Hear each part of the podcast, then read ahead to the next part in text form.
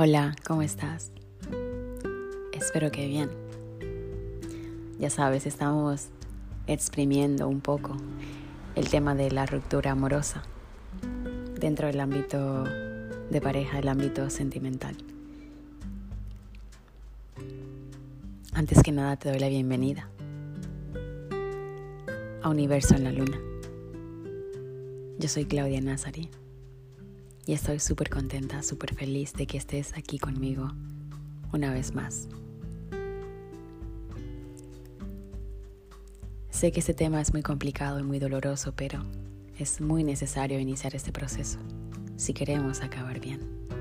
Si queremos tener una vida estable, tenemos que pasar por procesos dolorosos. Es la única manera que tenemos para aprender, para evolucionar. Y hoy para seguir ayudándote, te quiero hablar de nueve hábitos para superar una ruptura amorosa. Así que después de que hayas, después que has visto las diferentes etapas del duelo en episodios anteriores, ahora vamos a hablar de tips más importantes para afrontar, aceptar y sobrellevar una ruptura sentimental desde el punto de vista de, de la psicología lo primero que tienes que hacer es trabajar tu, autoestima. La autoestima florece y es fundamental trabajarla para sentirte querido o querida, valioso o valiosa y valorarte como debes. Aprende a disfrutar de tu propia compañía, a estar bien contigo mismo, contigo misma y a quererte porque si te gustas, estoy segura que también gustarás. Acéptate tal y como eres, con lo bueno y lo menos bueno que tengas. Esa es tu verdadera identidad y lo que te hace único o única. Acepta la situación y bienvenido o bienvenida al cambio. Lo primero, lo primerísimo de todo es aceptar la nueva situación. Negarnos es creer y aceptar lo que ha ocurrido y pensar que realmente, pensar que no ha servido de, nada. Y eso solo alargará el proceso. Será aún más complicado si tenías dependencia emocional muy fuerte con esa persona. Por supuesto que no se trata de que niegues el dolor ni tampoco de evitar el dolor. No, no, no. Consiste en que tienes que aceptarlo y abrazarlo, pero sin quedarnos allí tenemos que salir de ahí. No te cortes, si te apetece llorar, llora. Es importante que si tienes ganas de llorar, lo hagas. No te, no te avergüences. No reprimas tus emociones, esto nunca es bueno. Déjalas fluir. Si estás triste, debes sentirlo y desahogarte incluso aunque estés en público. Llorar y sentir es de humanos. Dile adiós al victimismo. Uno de los errores fundamentales y nada aconsejable que aparece cuando llega la separación es adoptar el papel de víctima. Y aunque seguramente ya lo habrás escuchado un montón de veces, te lo recuerdo una vez más. Compadécete de ti mismo. Pero no. No lo hagas, porque compadecerte de ti mismo es cavar tu propia tumba.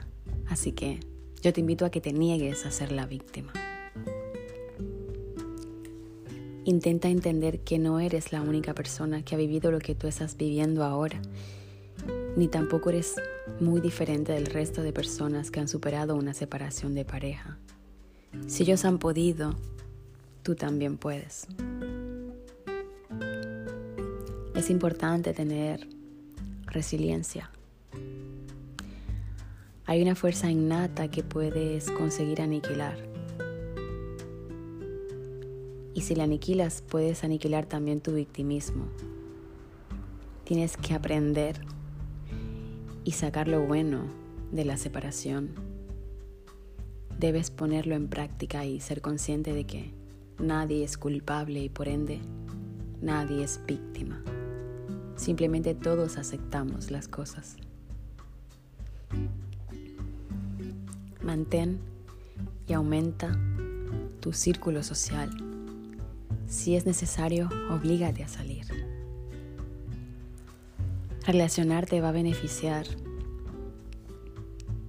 Y es que los amigos, los compañeros de trabajo, tu familia y toda persona con la que te sientas bien, a gusto y cómoda, va a ejercer una influencia muy positiva sobre ti. Es cierto que al inicio del duelo siempre preferimos pasar más tiempo solas para favorecer ese desahogo emocional, pero es muy importante que en esos momentos de soledad no te aísles en exceso. Lo mejor que puedes hacer después de una ruptura es hacer, porque lo peor que puedes hacer es no hacer nada, encerrarte o aislarte. Aunque no te apetezca al principio, esfuérzate por hacer planes, por salir, por quedar.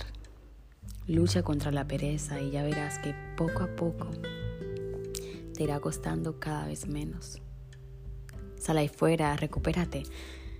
Haz vida social, abre las puertas a nuevas posibilidades. No pares, sigue, sigue. Hay que evitar la inactividad y no hacer nada. La inactividad te bloquea y te atrapa en pensamientos negativos y nada óptimos en una situación de ruptura. No te puedes permitir el lujo de parar. Y es que tras una ruptura llega un momento de cambio que es idóneo para darte la oportunidad de iniciar nuevos proyectos y de establecer nuevas metas y objetivos. Así que Ponte en ello, ponte a realizar esos objetivos que tanto deseas. Mira hacia adelante. Escúchame bien. Mira hacia adelante y aprende. Deja de hacer como los cangrejos, no busques en tu pasado ni mires hacia atrás. Deja de pensar en lo que pasó o en lo que pudo haber sido. Lo que te va a beneficiar es ir y mirar hacia adelante es hora de comenzar a pensar en lo bueno que está aún por llegar.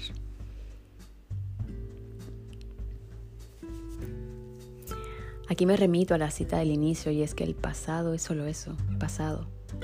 No lo podemos cambiar ni modificar. Pero mira, sí que nos sirve para, para aprender e intentar mejorar los posibles errores cometidos. Y es que, según Walter Rizzo, psicólogo y escritor de numerosas publicaciones. Con la ruptura sentimental aprendemos qué es lo que no queremos o no vamos a tolerar en futuras relaciones. Tener claro lo que no se va a negociar, ni soportar, ni sacrificar en el futuro. Y eso es un gran avance para que una posterior relación de pareja sea exitosa. Busca el lado positivo.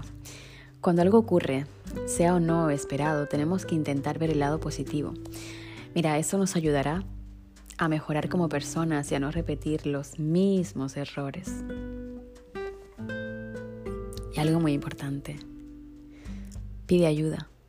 Si ya ha pasado un tiempo prudencial desde que la relación terminó y aún con todo sientes que estás anclado, inmóvil, que no has pasado página, te notas demasiado triste, no te apetece salir y no le encuentras sentido a nada. Igual es necesario que un psicólogo profesional te acompañe para superar la ruptura y así mejorar tu bienestar emocional. Porque sabes que es muy importante trabajar las emociones. Lo voy a repetir siempre en los podcasts que haga de, de este tipo. Trabajemos y cuidemos nuestro entorno emocional. Vamos a cuidar nuestros pensamientos, porque los pensamientos nos controlan. Nuestra mente nos controla y tenemos que hacer que sea nuestra mayor aliada. Y la única forma es conociéndote, entendiéndote, cuidándote. Entonces, deseo con todo mi corazón que crees estos hábitos en tu rutina diaria. Que trabajes para salir de ahí. Que trabajes para superar la relación y para superarte a ti mismo sobre todo. que te cuides, que te ames y que te valores. Porque sabes algo, vales muchísimo y eres una persona maravillosa. Gracias por haber estado conmigo este ratito, estos casi 10 minutos y medio. Que tengas un gran día. Bueno, algo más, un maravilloso, súper, mega día. Recuerda, sonríe, agradece y siempre intenta ser feliz porque la felicidad es una actitud y la vida es un viaje. Disfruta de cada paisaje que vas viendo en el camino. Disfruta de cada pasajero que va a tu lado. Recuerda que cada persona cumple un ciclo en nuestras vidas. Por eso es importante que seas consciente de ello y que no crees ninguna dependencia con nada ni con nadie, sin antes crear una dependencia contigo mismo, amándote y valorando a la persona que ves todas las mañanas en el espejo. Y vuelvo y te recalco, da siempre gracias por un día más. Nos escuchamos en el siguiente episodio, capítulo, podcast, como quieras llamarle. Estás en Universo en la Luna y yo soy Claudia Arias o Claudia Nazari. Hasta pronto. Te mando un abrazo súper fuerte. Espero que, que puedas lograr todo lo que te propongas. Hoy sobre todo hoy porque mañana no sabemos. Hasta pronto.